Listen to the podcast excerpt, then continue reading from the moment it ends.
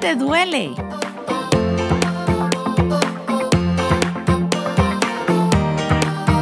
Hola, soy Sofía Bocache y este es MHD Podcast. Bienvenida.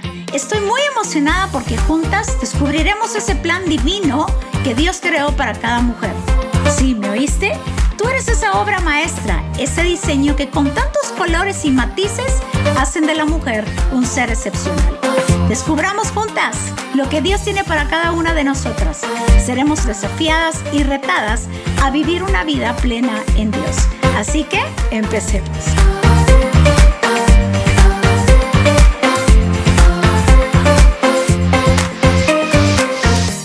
¿Sabías que el cuerpo tiene memoria? Y esta memoria se recuerda de todo lo que hemos vivido. Quiero empezar con una historia que me pareció muy interesante y es acerca de un paciente. Este paciente tenía dificultades para dormir, sufría de angustia, de ataques de ansiedad y no encontraba el por qué.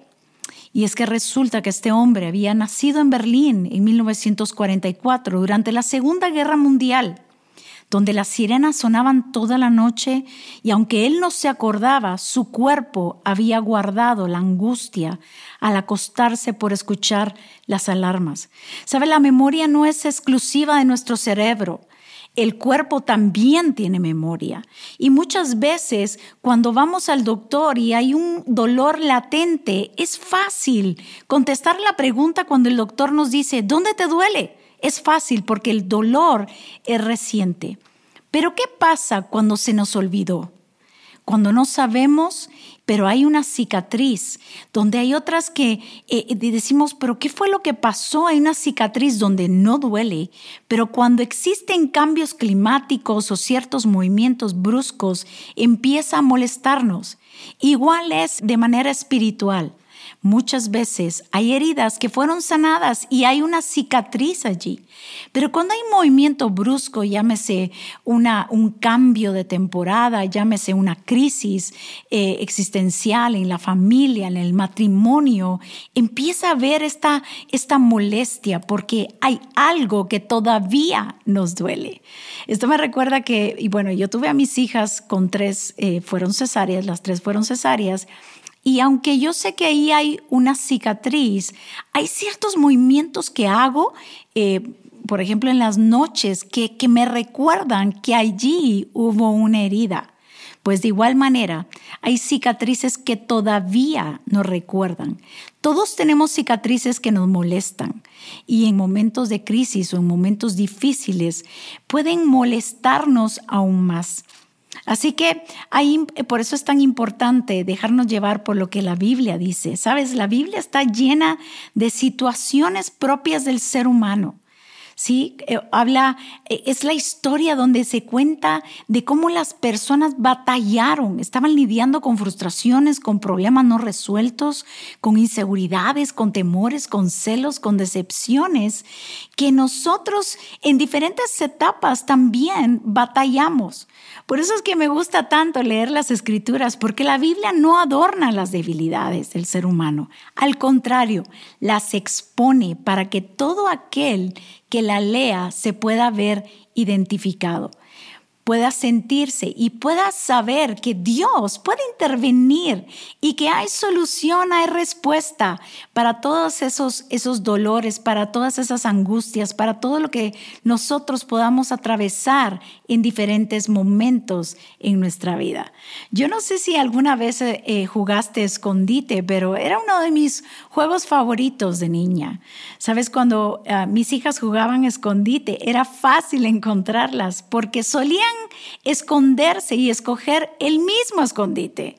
Y hoy en día no hay nada diferente. Somos adultos y seguimos teniendo escondites, escondites como en el trabajo, eh, detrás de un título, eh, una maestría, éxitos, relaciones con las personas, quizá la comida, liderazgo o ministerio. Y Dios muchas veces suspende eh, este, tipo de, de, situaciones en nuestra vida, o más bien la resalta para decirnos, vamos, sal de tu escondite. Yo me recuerdo que cuando era niña vi un comercial donde un niño llegaba del colegio y se tiraba como en, la, como en las gradas de su casa y llegaba su mamá y lo atendía y lo recogía. Y yo al ver ese, ese comercial, yo quería hacer lo mismo, yo quería como llamar la atención de mis papás para que hicieran lo mismo, pero no no, me resultó igual que el comercial, pero aprendí que muchas veces actuamos de esa manera con Dios. Queremos llamar la atención de Dios, queremos realmente, necesitamos una conversación legítima, genuina con Dios y decir, Dios, todavía me duele esto, todavía lo que pasó, todavía esas palabras que pronunciaron en, mi contra o que pronunciaron a mi vida, marcaron una huella, dejaron una, una huella que me lastima, marcaron eh, una herida que a lo mejor me dejó marcado y hay veces que cuando me siento frustrado, me siento incómodo, me siento en situaciones donde hay oposición, donde hay presión en mi vida, ahí empiezan a molestar esas, esas heridas. Así que eh, me, me recuerda también la historia de un hombre en un momento de crisis, en un momento donde buscó una cueva como un refugio. Estoy hablando, por supuesto, del profeta Elías, que tú puedes leer esa historia, esa apasionante historia, en el primer libro de Reyes 19.9. Entonces este hombre se mete después de una batalla tan fuerte, y dice que pasó la noche, se metió en una cueva. Y la palabra de Dios vino y le dijo, ¿qué haces aquí, Elías? Este hombre había matado a profetas falsos y le dice, es que he matado a todos estos profetas falsos y solo yo he quedado. Y me, llama tanta la atención porque no le estaba preguntando Dios qué es lo que había pasado, le estaba diciendo qué hacía allí. Como que Dios le dijera, no te estoy preguntando lo que pasó, lo yo sé lo que pasó. Dios es omnisciente, Dios lo sabe todo. Es más, Dios te dice, yo estuve ahí contigo. Porque a veces creemos que nuestra condición o lo que nosotros estamos viviendo va a alarmar a Dios. Pero no es cierto. Dios es omnisciente, Dios es omnipresente y Dios siempre va a estar allí donde nosotros estamos. Entonces Dios le dijo a Elías, hablando de la historia de Elías, dice, sal afuera de la cueva y párate delante de mí en la montaña ¿Sabes? Eh, me llama tanto la atención que no es Dios quien lo saca de la cueva, le dice, vamos, sal fuera, te toca a ti levantarte y salir de la cueva, te toca a ti pararte delante de mí. No es como a lo mejor nosotros como mamá se caen nuestros chiquitos y corremos a levantarlos y a, y, a auxiliarlos, pero, pero Dios a veces nos lleva de de dimensión en dimensión, de transición a transición, de un nuevo nivel a otro. Me gustó mucho un anuncio que leí en una lavandería que decía, no importa cómo pasó, nosotros lo arreglamos. De igual manera Dios te dice, quiero verte, no hay nada que no pueda arreglar, así que levántate, ponte delante de mí, sal de la cueva, porque todo le interesa a Dios. A Dios no le interesa saber cómo fue.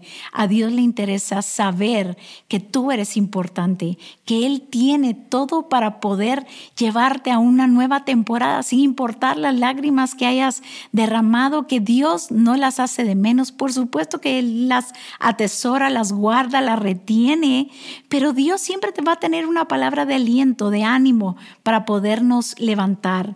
Hay un proverbio que me gusta mucho que es el 18:10 y dice, Dios es como una alta torre, hacia Él corren los buenos para ponerse a salvo.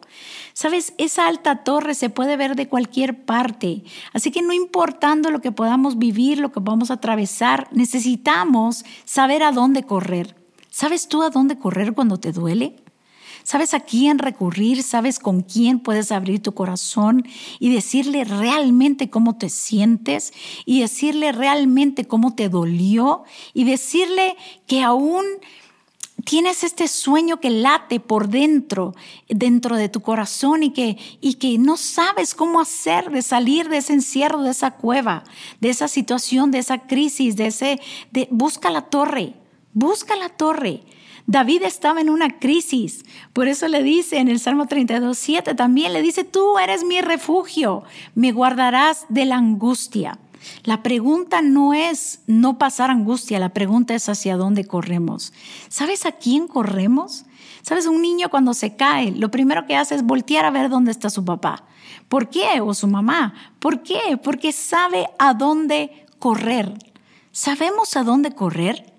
Yo me recuerdo que mi hija a los tres años, ella hizo una travesura y se, se abrió todo el labio, pero ella volteó a vernos a nosotros como sus papás y ella sabía dónde correr.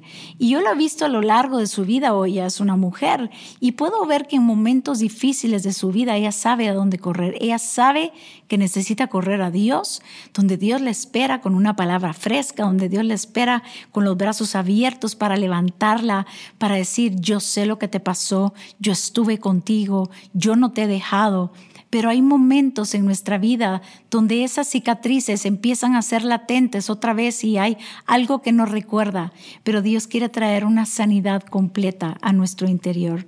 Dios quiere tratar con nuestro corazón, con nuestra alma, con nuestras heridas, con aquellas cosas que nos hacen meternos a cuevas, eh, que nos hacen estar tristes, que nos, que nos hacen estar viviendo con intranquilidad y a lo mejor no nos estamos dando cuenta que Dios estaba allí con nosotros. Entonces te hago la pregunta, ¿cuál es tu escondite? ¿A dónde corres? ¿Quién es el primero que sabe y conoce lo que te está molestando? Creo que este es un tiempo donde necesitamos correr a Dios. Solo identifica. Y si no puedes identificar, ve con el mejor doctor. Ve con Él, ve con Jesús y dile, bueno, esto me molesta, esto me duele todavía, pensé que ya estaba sano, pero por lo visto no. Hay algo que me está recordando que yo necesito correr a ti y encontrar esa verdadera paz y encontrar esa plenitud en mi vida, esa sanidad absoluta que solo Dios puede proporcionar. Así que te invito a que le creas a Dios, que corras a Él, que Él sea tu torre fuerte, que tengas la valentía, la osadía de levantarte, de salir de esa cueva y emprender el mejor viaje de tu vida para cumplir el propósito por el cual nacimos. Así que te invito a que escuche la voz de Dios. Dios no te ha dejado, Dios no te abandonará nunca, pero Él está allí para preguntarte dónde te duele.